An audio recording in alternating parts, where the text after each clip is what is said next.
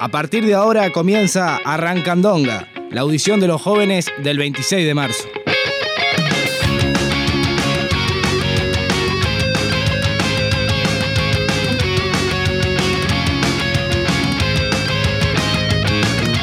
Muy buenas a todos y bienvenidos a una nueva audición de los jóvenes del 26 de marzo en CX36.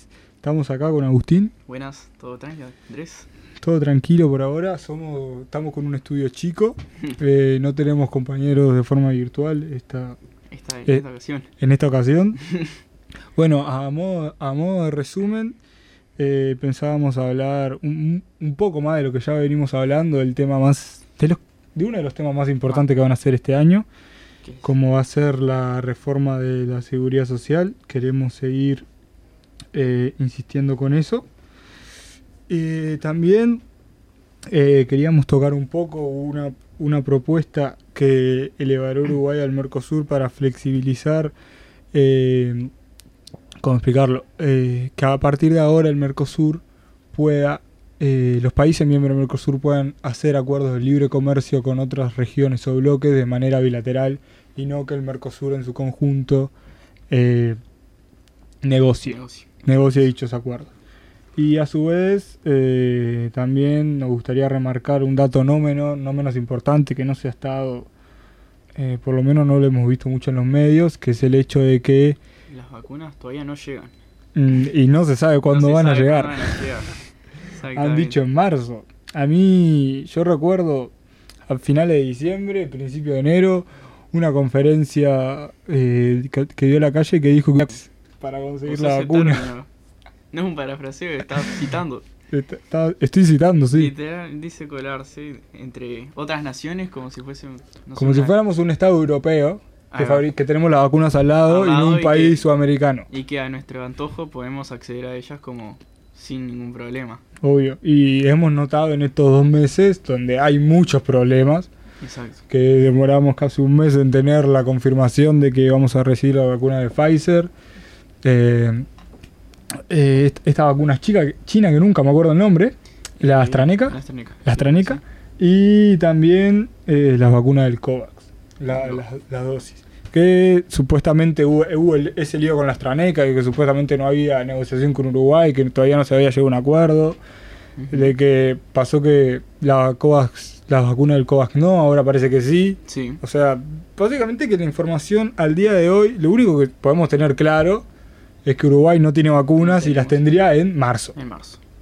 Mientras que ya en otros países de la región ya, ya han llegado, por ejemplo, a Guyana y a Surinam, incluso a Venezuela, eh, han llegado dosis y acá ni siquiera se nos marca un trazo del plan. Se nos Mm. dice una fecha tentativa, porque ni siquiera es confirmada, mientras que en el comparando con la región, con nuestros vecinos, ellos ya tienen un plan ideado, ya tienen una fecha de llegada y ya tienen un plan hecho, mientras que nosotros mantenemos este, de, este comentario como de la boca para afuera. Evidentemente. Ah, y a su vez también eh, hay que remarcar algo muy importante. Que... Que... que ah, no me sale. Que... mm, Uru- que Argentina, perdón, es el único, es el único, fue el primer país de, Latinoamérica en empezar a vacunar, que empezó a vacunar a finales de, de diciembre, el 29 o 30 de diciembre. Chile fue el segundo, con ambos con la vacuna Sputnik, si no recuerdo mal, Sí, o Chile, sí. Chile tiene la, no, Chile tiene la Sputnik. Chile usa la rusa, me parece. Sí. Y ta, ellos no- nos llevan dos meses de adelantamiento en empezar a vacunar. Ya se venía diciendo desde... Perdón, ya Argentina venía diciendo de finales de septiembre, principio de octubre, que ya estaban negociaciones por la vacuna. Y Uruguay, básicamente, que empezó la negociación de por la vacuna a principios de enero, cuando vimos que la situación del COVID podía explotar realmente en el país. Sí, eso muestra también, es, eh, creo que cómo se maneja el tema de las vacunas es un reflejo de cómo el actual gobierno viene manejando incluso toda la situación sanitaria. Nosotros vemos muchas conferencias de prensa, sale la calle, salen las autoridades, pero eh, diciendo comentarios mágicos, eso de colarse, por ejemplo, fue nefasto.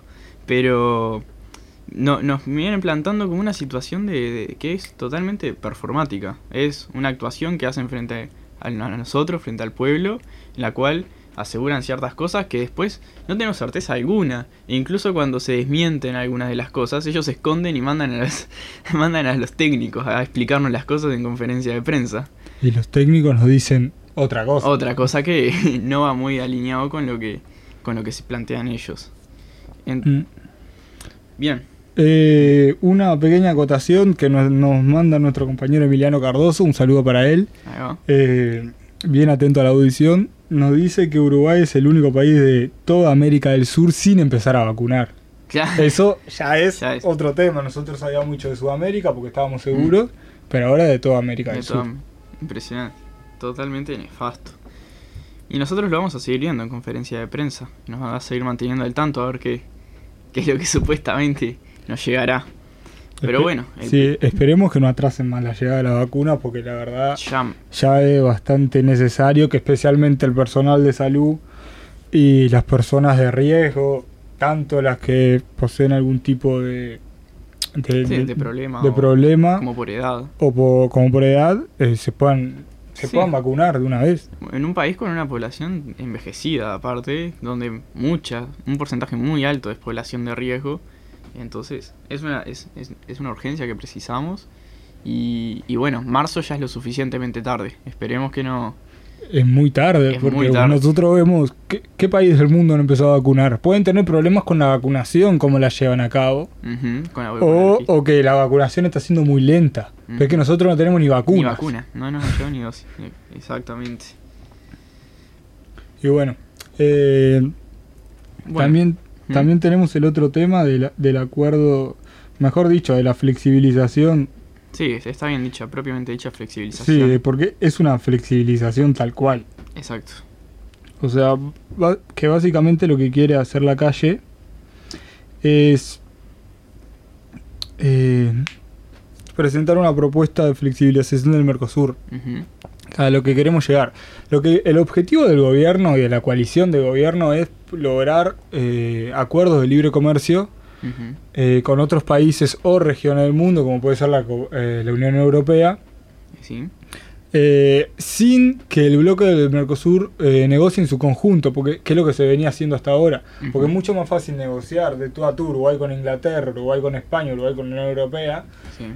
que eh, el bloque del Mercosur, Uruguay, Brasil, Ar- Argentina, eh, Uruguay y Paraguay, eh, con otro bloque u otro país, con, con donde tenemos necesidades económicas de intereses completamente diferentes. Y además está aclarar que los acuerdos de libre comercio en un país cuyo nuestro monocultivo, de forma, eh, de forma metafórica, Sí. es la soja y la carne, con Inglaterra, que básicamente la mayor parte de su PBI lo compone en la industria y los productos manufacturados, evidentemente la relación económica nos perjudica a nosotros. Es aplastante, claro. Exactamente, nos deja totalmente pequeños. Por eso en realidad siempre se habla de los acuerdos de mutuo beneficio, en vez de usar hacer tratados de libre comercio como pasó con Chile, por eso la Unión Popular se opone ante el TLC de Chile, el- uno de los últimos que en los gobiernos del frente. Eh, mientras que se planteaba en, en paralelo eso de, de- de tratados de mutuo beneficio, fue lo que hablaba. Me, me acuerdo de, de mismo nuestro diputado, nuestro gran diputado, hablar de eso en una entrevista acá, acá en la 36 hace muchos años ya creo. Mm. Pero, bien, eh, esta nueva propuesta de la calle también, obviamente, o para nuestra no sorpresa, eh, es apoyado por Bolsonaro, esta propuesta. Eh, en la visita presidencial de hace poco, de hace poco eh, se habló, eh, la calle en una otra de sus conferencias de prensa, dice que en una de las conversaciones con Bolsonaro salió el tema de flexibilizar el Mercosur. Y él eh, se encontraba también eh, fuertemente de acuerdo, porque ya lo vimos. O sea, son eh, políticas económicas que, que, que- van muy de la mano con el, con el liberalismo y con, el- con, con un modelo neoliberal. Sí, básicamente un modelo liberal. Mm. Eh, creo que el único presidente de todo el Mercosur que se va a poner es Alberto Fernández, que él ya medianamente, con su tibieza que lo acostumbra, Ujú. ya medianamente dicho que se opone a los tratados de libre comercio, eh, pero al mismo tiempo como que no te está diciendo nada, porque te dice que se opone, pero de una manera tan débil que no se sabe lo que, que va no a se pasar. sabe la verdadera postura. Eh, que él le puede decir que es no, después te dice que sí o le dice que sí a todo. Es un personaje muy, muy especial, que Sí, tampoco no queremos entrar en él, pero no se sabe cuál va a ser la posición de Argentina. Exacto. Por ahora mantiene incertidumbre. Mm, Y a mí me sorprende de que fue este Colorado, nunca me sale el nombre, creo que fue Pedro Bordaberry, que ahora está en el Parlamento, que, que había dicho como una dijo una propuesta de que Uruguay firmara un acuerdo de libre comercio con Inglaterra. No recuerdo, pero Eh. O sea, bás- básicamente que quiere volver a la dependencia inglesa que ya teníamos desde nuestra fundación Desde como antes país hasta fundación. 1945. Desde- desde antes de nuestra Antes de funda- nuestra funda- Tal cual. Porque si, si uno revisa la historia de Uruguay, uno ve que constantemente, excepto en periodos de Inglaterra, ha estado en guerra. Eh, nuestra balanza comercial con Inglaterra ha sido radicalmente desfavorable al país. Incluso nos hemos tenido que endeudar, de ahí nace nuestra dependencia de la deuda externa extranjera, de los productos manufacturados ingleses, la dependencia del ferrocarril para que pudiera conectar las distintas zonas del país. Sí. Todo nace una dependencia económica con Inglaterra. Y básicamente lo, lo están proponiendo como un acuerdo de mutuo beneficio o de desarrollo del país, cuando es totalmente lo contrario. Es, es, Es generar una relación de dependencia nuevamente. o fortalecer una O relación fortalecer, de dependencia. fortalecer. Porque si esto se hace con Estados Unidos, Ujú. aún más vamos a Exacto. tener una relación de dependencia. O incluso con Brasil, Sí, sí, sí, sí, ni hablar. porque dependemos en bienes y servicios. Creo que Brasil es nuestro principal, vamos a usar esta palabra, agente económico. No sé Sí. si está bien utilizada. No te sabría decir. Eh, pero Además, sí. mu- mu- un porcentaje enorme de la tierra extranjerizada está en manos de, de brasileros y de argentinos también. Eh, claro, eh, este, este tipo de propuestas eh, van totalmente en contra con una lucha por, por, soberanía, por la soberanía nacional. Eh, así como también es, es un continuismo de, del modelo que se viene plantando desde hace ya muchos, muchos años. Pero... ¿hubo en algún momento una oposición a este modelo? Porque uno puede decir el vallismo y el neogasismo, pero muy tibiamente. Eh, Demasiado. Ahí va, se podría entrar en un debate, pero que no Sí. vamos a rascar hoy. Pero, pero sí, no. eh, mismo la, la única, la esperanza o la, en- en- la esperanza que tiene el pueblo en cierto momento es el Frente Amplio, eh, el cual resulta ser uno más del mismo, de la misma bolsa y continuar, hacer un tipo. Y ahora eh, la coalición multicolor agarra y lo único que hace es continuar. Esto era un proceso eh, a esta altura, no sé si decirle inevitable, pero un proceso que felizmente la coalición multicolor continúa. Continúa y profundiza. Continúe y profundiza para que nos demos cuenta de que este proceso no nos va a llevar a mm, resultados positivos, porque eh, sin entrar en una en un discurso extremadamente romántico progre del Ahí medio ambiente, eh, básicamente con todas las multinacionales que se instalan en zonas francas Ujú. o que vienen básicamente a expropiar nuestro a expropiar a llevarse nuestros recursos para después venderlos en el mercado No se están expropiando los recursos. Bueno, Está sí, bien. pero están pagando. Sí. O, o la inversión inicial, eh, que es lo único que hacen básicamente. Medianamente. Y claro. están exonerados de múltiples impuestos. Eh, basi- básicamente que es... Eh, olvidé la idea. Eh, sí, que, ah, que es un problema que para los recursos naturales, para nuestra agua, para la contaminación que ya se ve en la tierra, en nuestros ríos, se va a agravar. Sí, sin Porque no lo vamos a ver ahora, posiblemente lo veamos en 20, 30 años, Sí, o nuestros hijos incluso. o nuestros hijos, pero no es... Porque digamos que es un problema a largo plazo, tiene una solución ahora que es dejar de firmar esos acuerdos que lo único que nos traen es un mutuo beneficio, un mutuo, perdón, un pequeño beneficio de la inversión inicial cuando las ganancias multimillonarias que tienen esas empresas multinacionales es atroz. Exacto. Sí, nuestros hijos capaz que ven el, problema ambiental, pero nosotros a corto plazo vemos como por ejemplo la crisis económica. Eh, nosotros seguimos exonerando impuestos a empresas que, que, no, que, que, que al final nos terminan, a corto plazo nos terminan saliendo más caro. Vemos también cómo se les da beneficios únicos que ni siquiera nuestros ciudadanos, los ciudadanos de, de la patria los tenemos. Por ejemplo, como UPM eh, trae trabajadores argentinos para poder eh, cons- para poder construir, terminar de construir las obras, ¿no? Mm. Mientras que hay familias que no han podido ver a, que no han podido verse por eso de, del- por mismo del coronavirus que, que no se permiten pasar, están cerradas las fronteras. Mm. Y los trabajadores de UPM, venga y pase, no hay problema, venga a construir. Nosotros seguimos entregando, ya ni siquiera en cuestiones económicas, no ya ni siquiera es en- te exoneramos de impuestos y vos venís, no, ya los tratamos, ellos son para el Estado, eh, ellos son mejores que nosotros, sin duda alguna, ellos merecen más que, que el pueblo. Y así es, y así lo piensan y así lo hacen. Es, eh, sostengo totalmente lo que vos decías, Aus, y que, es que básicamente eh, la soberanía nacional no hay ningún tipo de, de partido político actual en el Parlamento de que la defienda, porque tenemos básicamente los discursos, el circo, poli- el circo político, mejor dicho, de que muchos hablan, porque uno veía, por ejemplo, cuando el Frente Amplio era gobierno, que el Partido Nacional se plantaba como el defensor de, de la patria, de la Exacto. nación, eh, de la soberanía nacional, y básicamente cuando llegó al gobierno fue, no, bueno, nos lavamos las manos, seguimos con, como Claro. estamos y entregamos la soberanía a quien sea. Claro, al, primero. y que te, di- te pueden decir que no tuvieron chance de cambiar las cosas, digamos, supo- supongamos. Pero tu- pudieron suspender el acuerdo con UPM y no lo Y hicieron. no lo hicieron, exactamente.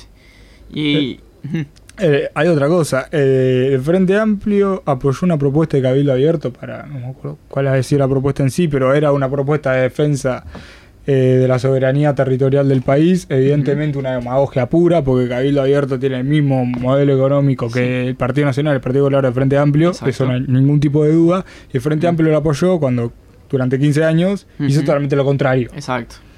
Y el Partido Colorado, por lo menos, no hace demagogia con estos temas porque ya durante 120 años gobernando, no más, durante muchísimos más años, eh, gobernando con dictaduras militares, gobiernos democráticos, entre muchas comillas, eh, y crisis eco- económica tras crisis económicas, nos vendió toda nuestra soberanía, nuestros recursos naturales. Al menos ellos no tienen la demagogia de decir que apuestan por la soberanía nacional. Sí, ellos son explícitamente liberales, como quien Y dice. lo dicen, pero al menos lo admiten. Hmm, Es algo demasiado...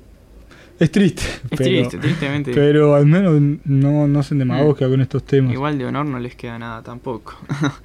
¿Cuándo tuvieron honor? bueno, Ah, un, un- otro dato, un pequeño dato. Eh, las subvenciones a gran capital, que las encontré recién, que las habíamos dicho en la audición pasada, ajá. en los últimos cuatro años llegaron a 15 mil millones de dólares. 15 mil millones de dólares. Fa.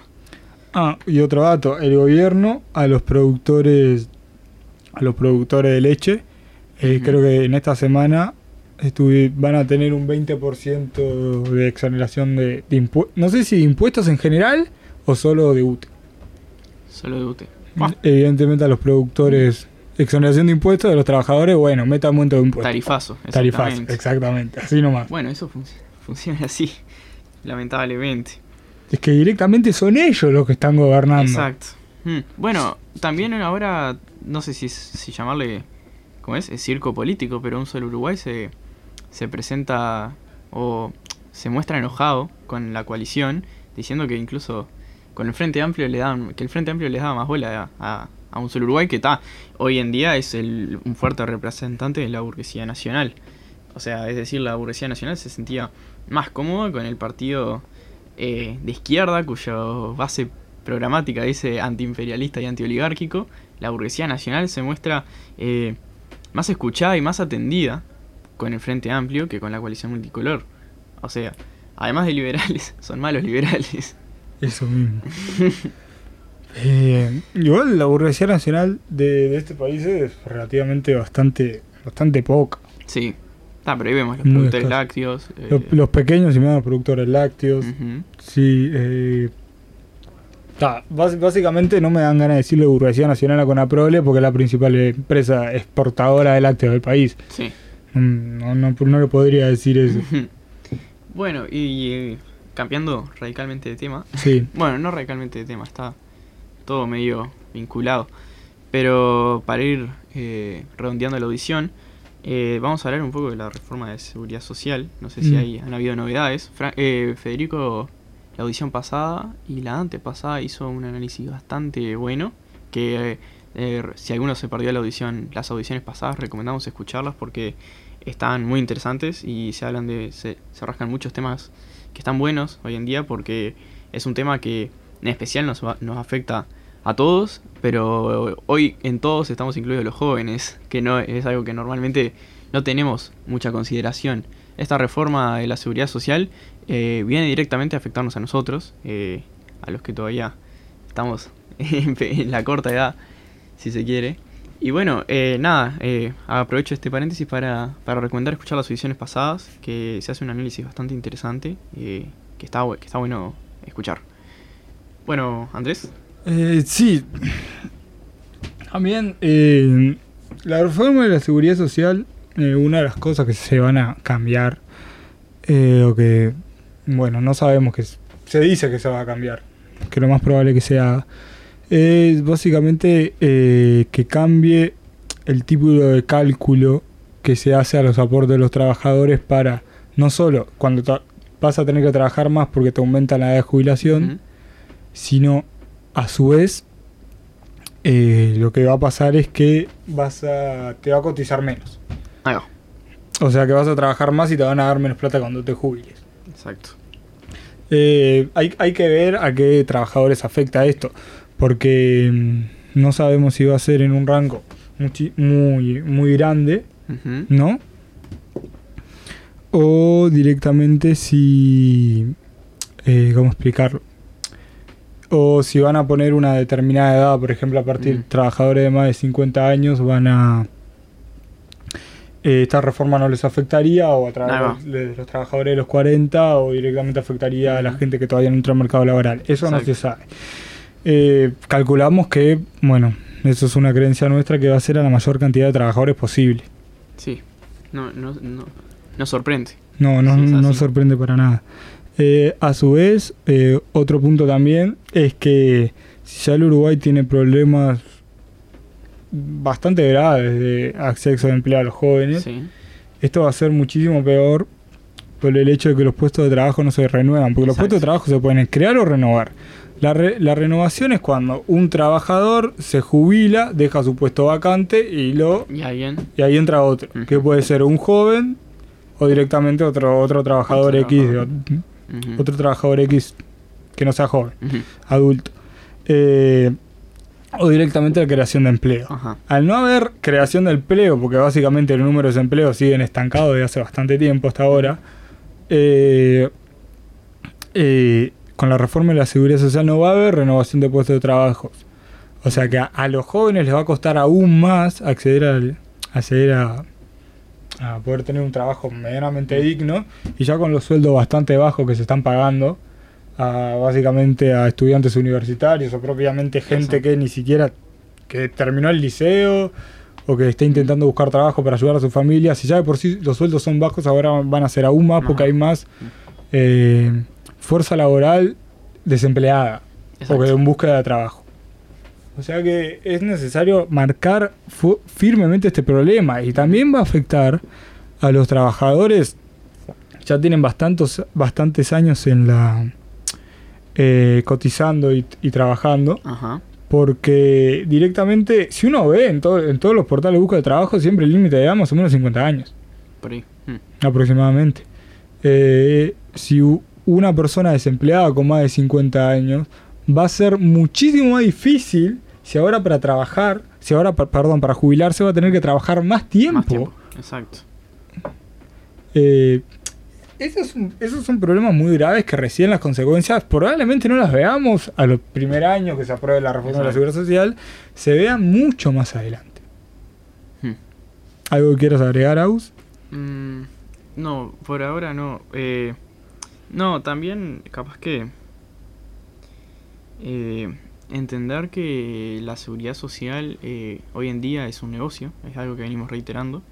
Eh, tenemos un Ministerio de Trabajo y, Seguridad Social supuestamente que, que en realidad eh, se ha encargado y últimamente se, se han encargado de, de intentar eh, que la seguridad social se vuelva un negocio y bastante rentable, como podemos ver con el modelo de las AFAPs. Y, y eso no es algo que en la, en la reforma de la seguridad social se vaya a tocar, al revés, se va a profundizar y se va a privatizar aún más eh, la seguridad social. Eh, como podemos ver, eh, las AFAPs en, en, Chile, por ejemplo, el ejemplo más nefasto era cómo se fundían y dejaban a, hacían como una fuga de, capital y dejaban a, todos a todos los trabajadores vinculados en totalmente desamparados. desamparados. Y, hoy en día se crea una comisión de expertos acá en Uruguay para, para estudiar el tema de seguridad social eh, con integrantes de muchos partidos. Eh, y el Frente presenta, no me acuerdo, esto lo escuché capaz que de rebote, tendría que ser a confirmar la información, pero que el Frente presenta a, una experta que era la que era directora del sistema de AFAPS, o sea, o, la presidenta de AFAPS. O sea, la experta que presenta el Frente Amplio es eh, la, no, no, era gerenta de una FAP en específico, era como la, la que andaba a la vuelta con, con, con todo lo de las, con todo el tema de FAPS. O sea, ese es el, experto que va a ayudar. Que va a destrozar al BPS. Exacto. Que va, que va a ayudar a, a, los trabajadores, supuestamente. Ustedes se ven representados mm. por, por esa mujer. Lo, que, lo que vos mismo dijiste pasó en Argentina. Que hace mucho menos de una década lo, los fondos privados de las jubilaciones fugaron la guita y los trabajadores se quedaron tota-, los jubilados se quedaron totalmente desamparados y por cobrar. Exacto. Bueno, vamos a redondear esta audición, que ya nos estamos quedando sin tiempo. Vamos a decir las redes sociales y vamos y eh, tenemos J26 de marzo en Instagram. Eh, J26 Mar en, en, Twitter. en, Twitter. Y en Facebook nos pueden encontrar como Juventud 26 de marzo. Bueno, nos estamos reuniendo los sábados, así que cualquiera que quiera aproximarse puede contactarse con nosotros a las redes, conversar un poquito y nos juntaremos. Bueno, mm. nos estamos viendo en la próxima edición. Hasta el jueves que viene.